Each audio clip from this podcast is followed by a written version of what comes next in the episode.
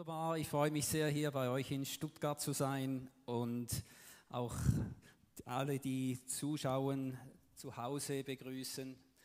Und äh, ich darf ja die Heli-Mission vertreten. Dieses Jahr feiern wir 50 Jahre Heli-Mission. Mein Vater hat dieses Ganze, genau, preis dem Herrn.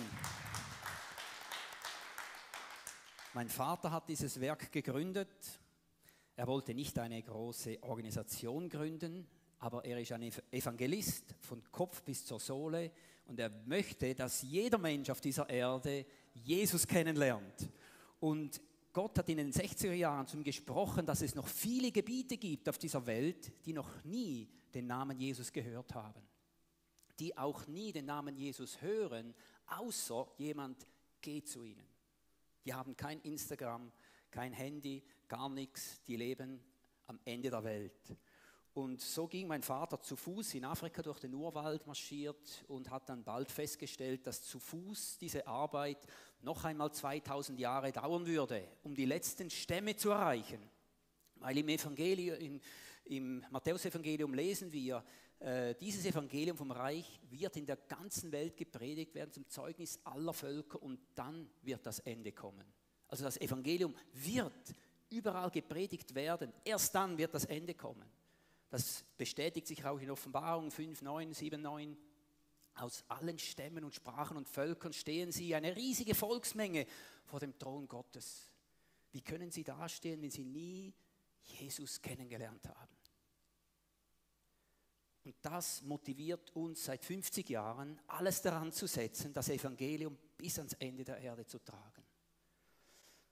Und der erste Reisebericht aus den 60er Jahren ist jetzt gerade das neueste Büchlein. Das ist jetzt ist noch fast noch nicht ganz trocken, so frisch ab der Presse. Afrika ruft. Und zum Schluss von diesem Büchlein hat mein Vater schon von einem Hubschrauber geträumt für die Missionsarbeit. Das habe ich gar nicht gewusst. Jetzt will ich es nicht länger machen. Es geht ja schließlich ab in die Lüfte, wollen wir. Jetzt dürfen wir einen Film sehen. Und nach dem Film möchte ich noch mein Herz mit euch teilen. Jeder von uns hat einen Auftrag von Gott, den es hier auf Erden zu erfüllen gibt. Wir haben den Seder gesehen, der war ursprünglich Konditor, Bäcker, Konditor, hat sein eigenes Geschäft gehabt. Als er ergriffen wurde vom Evangelium, er hat alles daran gesetzt, dass er das machen kann, was wir sehen, was er jetzt macht hat sein Geschäft aufgegeben schlussendlich und hat alles auf eine Karte gesetzt, die Menschen in abgelegenen Gebieten in Madagaskar mit dem Evangelium zu erreichen. Der Dr. Lee, den wir gesehen haben, hat alles hinter sich gelassen. Der könnte Karriere machen in Süd, äh, Südkorea, großes Haus, Wohlstand, alles sicher. Seit 14 Jahren, jetzt schon 16 Jahre, in Madagaskar ähm, im Einsatz für die Ärmsten. Warum? Er hat eine Ewigkeitsvision, eine, eine Ewigkeitsschau. Sein Leben ist nicht hier wichtig auf Erden, sondern er will etwas bewirken mit diesem Leben hier auf Erden für die Ewigkeit. Er will seinen Siegeskranz abholen. Er will sich durch nichts zurückhalten lassen.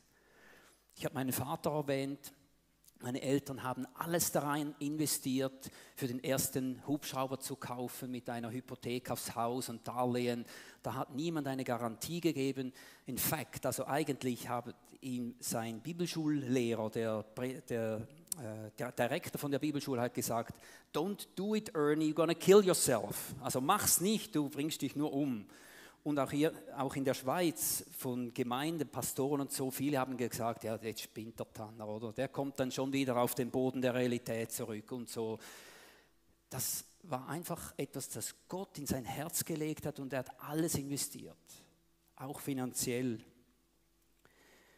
Und ihr kennt ja eine Anna und einen Christian, und ich denke, die sind auch an dieser Stelle, wo sie alles investieren und auf diese Karte setzen. Sie wollen mit ihrem Leben dazu beitragen, dass aus allen Stämmen, Sprachen und Völkern die Menschen Jesus kennenlernen. und einmal vor dem Thron sind mit uns und gemeinsam werden wir das Lamm anbeten. Halleluja. Und to have a good time up there. Halleluja. Das ist, was uns motiviert. Diese All-in-Mentalität, versteht ihr, so quasi vom ähm, äh, Casino, All-in, einfach, ich setze alles da drauf. Diese Mentalität, die wünsche ich mir für uns alle. Und ich glaube, die kommt, je mehr wir verstehen, wie gut unser Herr ist. Wenn ich von ihm ergriffen werde, von seiner Güte, was seine Gnade über meinem Leben, auch wenn ich nicht perfekt bin, ich mache immer noch Fehler, stellt euch vor. Ich bin immer noch nicht perfekt und er hat immer noch Gnade mit mir und gebraucht mich immer noch. Hey, so ein guter Gott. Er ist so perfekt und arbeitet mit Leuten, die so unperfekt sind wie ich. Da kannst du auch gebraucht werden. All-in-Mentalität, alles daran zu setzen.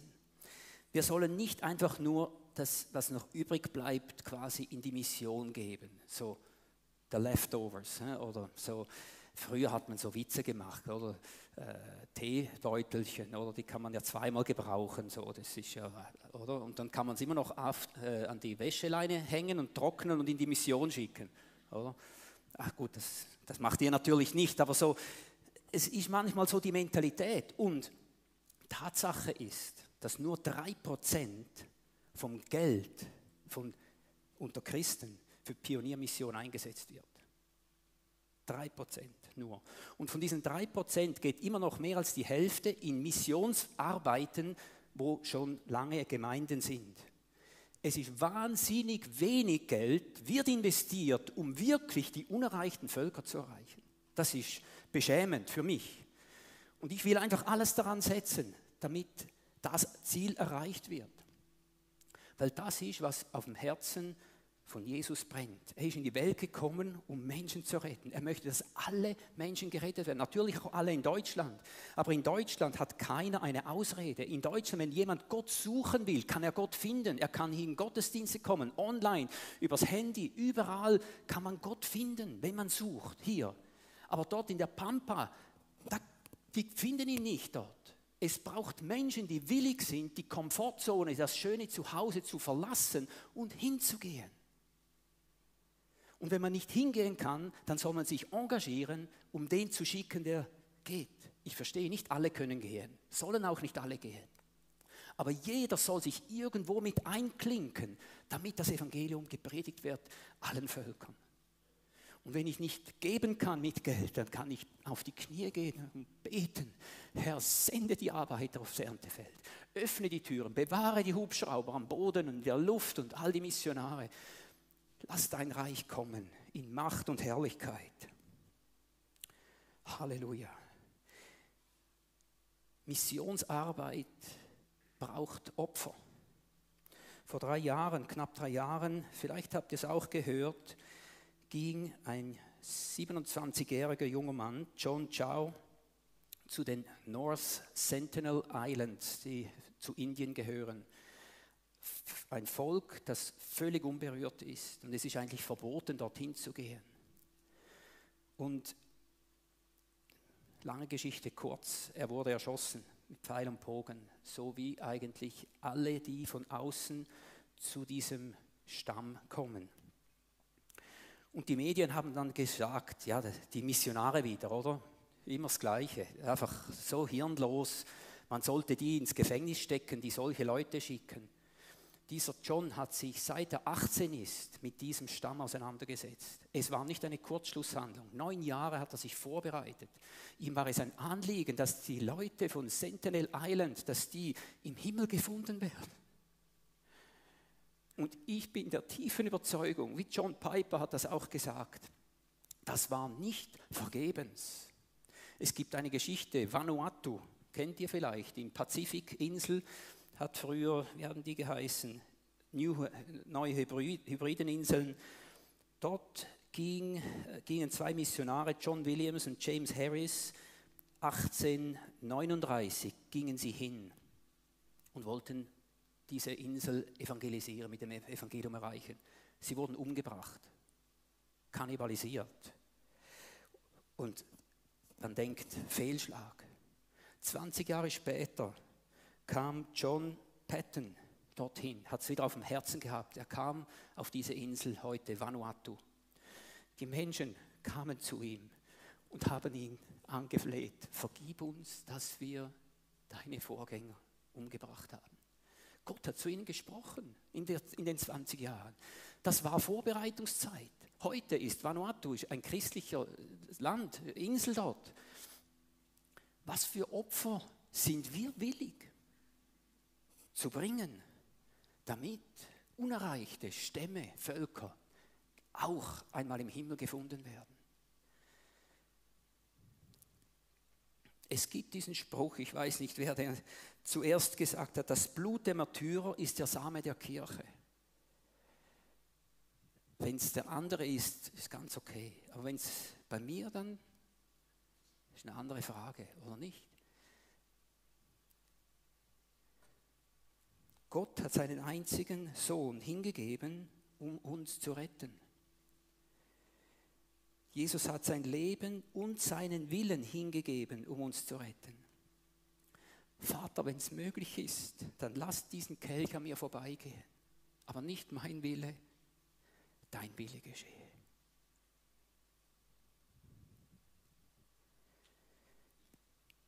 Der Rettungsplan verlangt heute noch Opfer.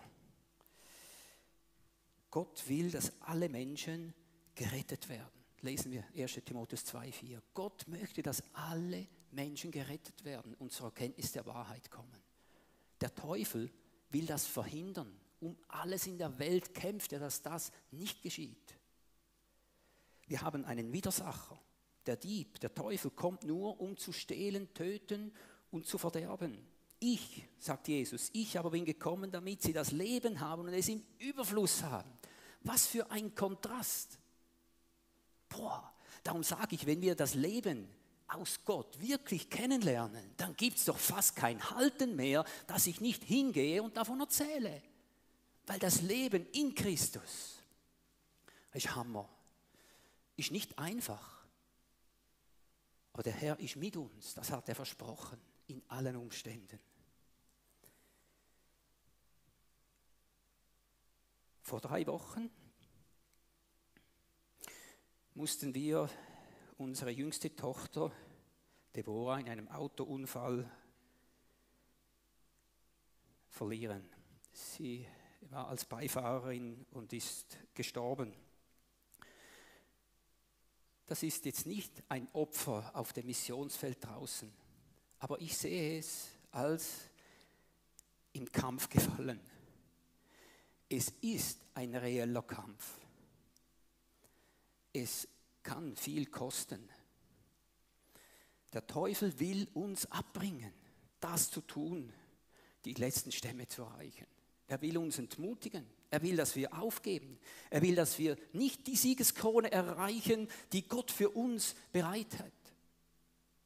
Das, das möchte er. Er möchte uns als Familie entmutigen. Jetzt dient ihr dem Herrn so hingegeben und konnte der Herr nicht aufpassen. Natürlich hätte der Herr aufpassen können.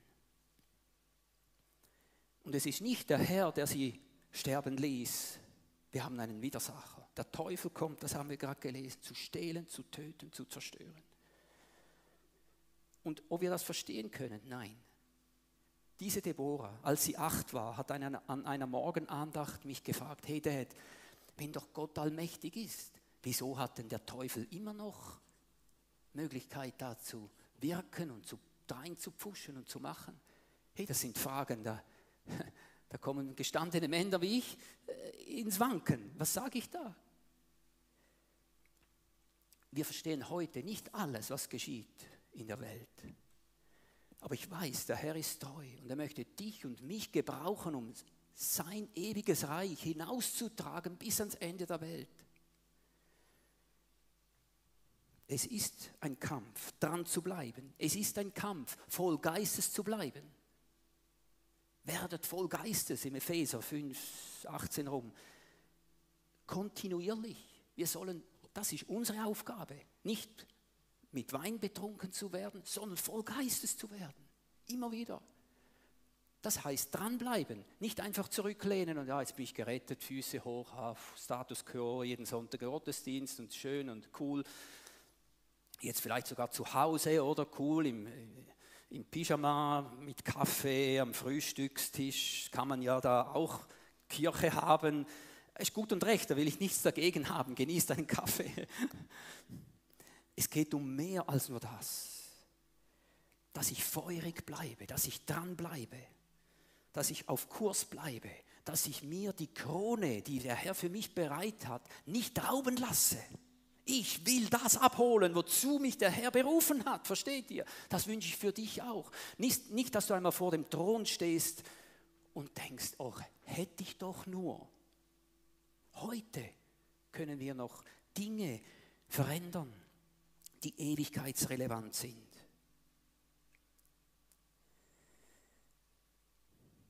Der Paulus vergleicht das mit einer Rennbahn und dass nur einer den Siegeskranz gewinnt.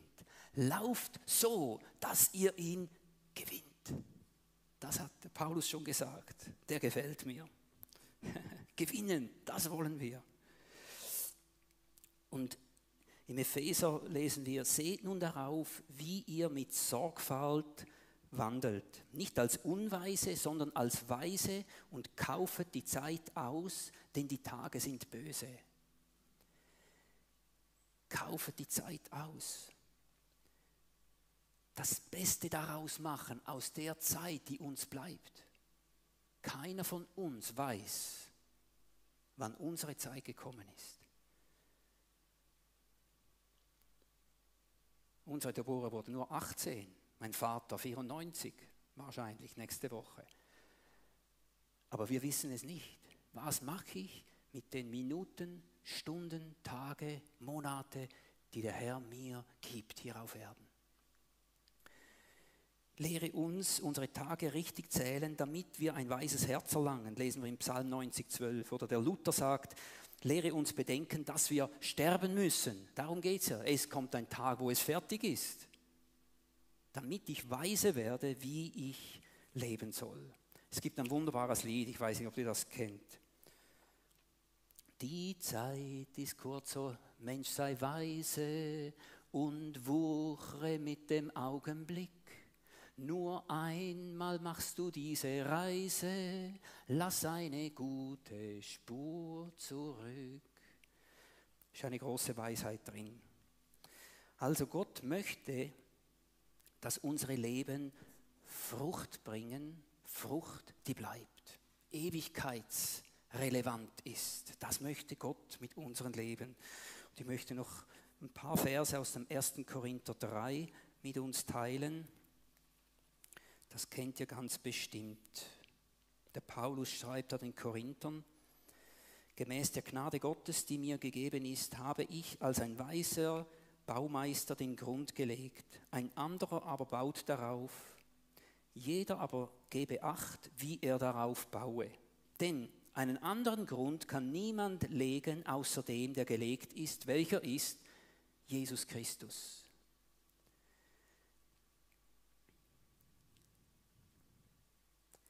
Wenn aber jemand auf diesen Grund Gold, Silber, kostbare Steine, Holz, Heu, Stroh baut, so wird das Werk eines jeden offenbar werden. Der Tag wird es zeigen, weil es durchs Feuer geoffenbart wird. Und welche Art das Werk eines jeden ist, wird das Feuer erproben. Wenn jemand das Werk, das er darauf gebaut hat, bleibt, so wird er Lohn empfangen. Wird aber jemand das Werk verbrennen, so wird er Schaden erleiden. Er selbst aber wird gerettet werden, doch so wie durchs Feuer hindurch. Also einerseits, man muss den richtigen Grund haben, um überhaupt etwas Gutes bauen zu können. Ohne Jesus Christus als Grundlage kann ich viel Gutes bewirken. Und die Ehre, wem gehört die?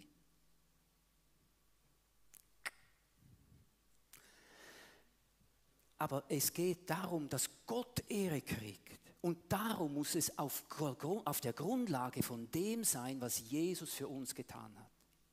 Er hat mich gerettet. Ich war zehn Jahre Rebell, habe gemacht alles, was Gott verbietet und ihm nicht gefällt. Und er hat sich über mir erbarmt, hat mir ein neues Leben gegeben, neue Chance gegeben und die will ich ergreifen. Aus Gnade darf ich ihm heute dienen und möge mein Leben Gold, Silber und kostbare Steine produzieren, die in der Ewigkeit wiedergefunden werden. Nicht, dass es das Feuer des Tests verbrennt und ich einmal knietief in der Asche meiner eigenen Werke stehe vor dem Herrn. Das wünsche ich mir, dass das nicht geschieht. Keinem. Möge das Feuer Gottes heute schon unsere Leben prüfen und testen. Lieber heute in der Asche stehen als einmal vor ihm. Möge unsere Leben heute im Feuer geprüft werden, geläutert werden, damit kostbare Steine, Gold, Silber geläutert produziert werden in unserem Leben, die wir Früchte, die wir im Himmel wiederfinden werden.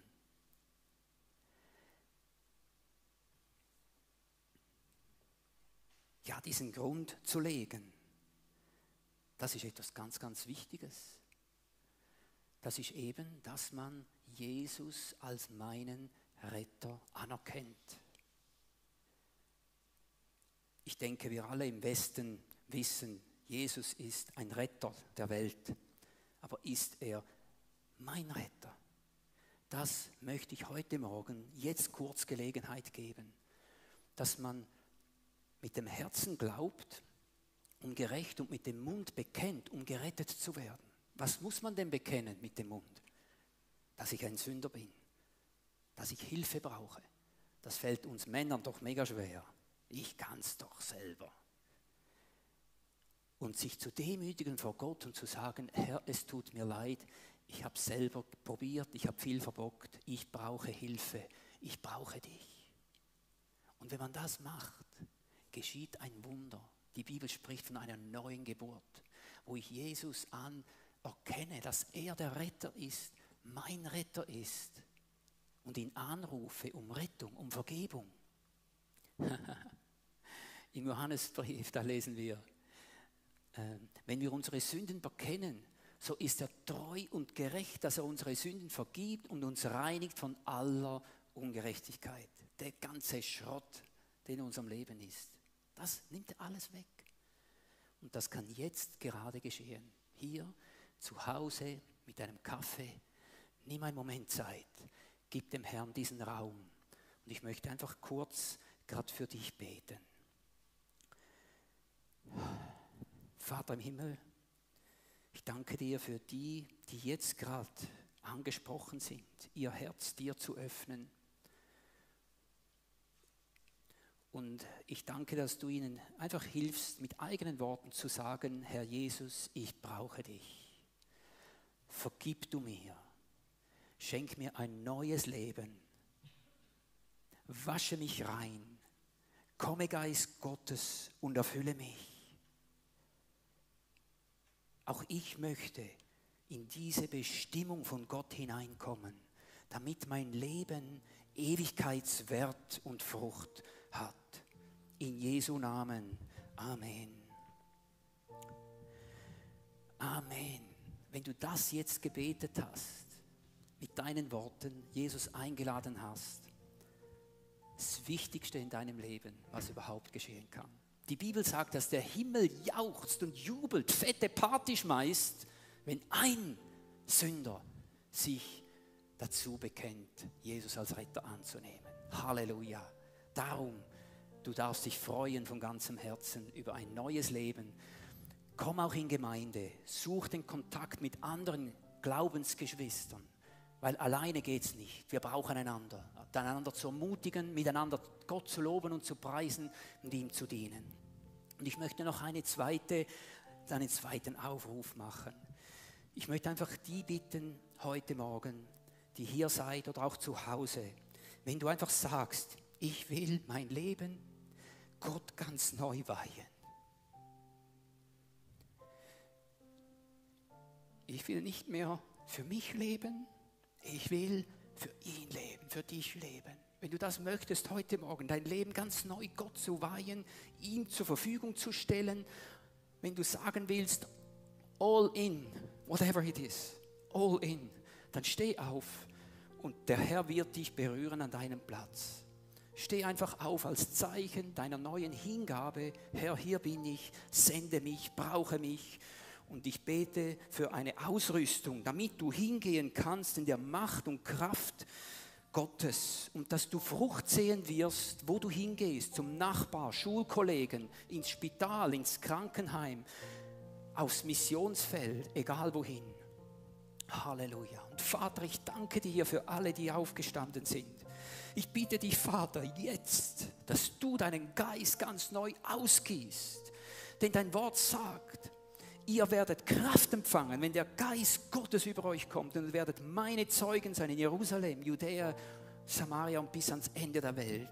Und so bitte ich dich, Vater, dass du jetzt deinen Geist ganz neu ausgießt, damit diese Kraft jeden ergreift, der aufgestanden ist und erfüllt wird mit einer Leidenschaft, um dir zu dienen, hier in Deutschland, in Europa und bis ans Ende der Welt.